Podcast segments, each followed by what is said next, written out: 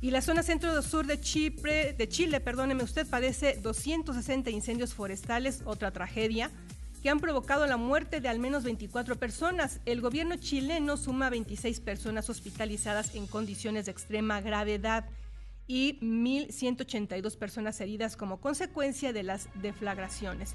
51 de ellas fuera de control. Más de mil casas quedaron en cenizas.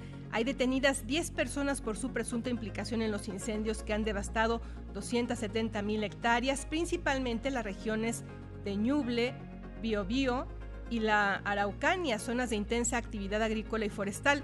El gobierno del presidente Gabriel Boric pidió ayuda a México, Argentina, Brasil, Uruguay y España para contener la ola de incendios y decretó el estado de excepción constitucional de catástrofe.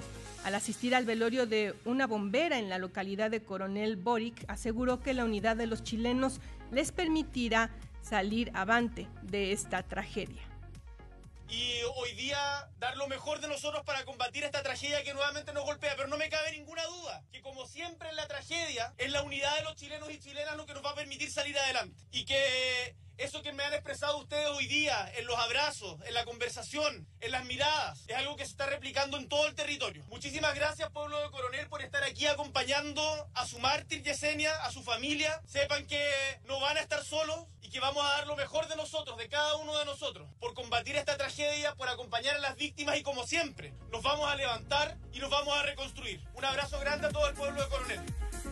Y el canciller Marcelo Ebrard informó en su cuenta de Twitter que por órdenes del presidente López Obrador, ah, mire, ya ve, México mandó a 180 brigadistas especialistas en control de incendios, ah, perdón, para Chile, para apoyar en acciones de protección civil a Chile por la hora de incendios forestales. Quiere decir que no tardaremos en mandar a alguien de ayuda a Turquía, pero bueno, esto sobre Chile, como le informamos, el sur de Chile enfrenta una ola de incendios forestales que ha causado la muerte de al menos 24 personas. Incluso el gobierno chileno decretó el estado de excepción constitucional de catástrofe que permite entregar ayudas a los afectados de forma más expedita y movilizar recursos, entre otras medidas.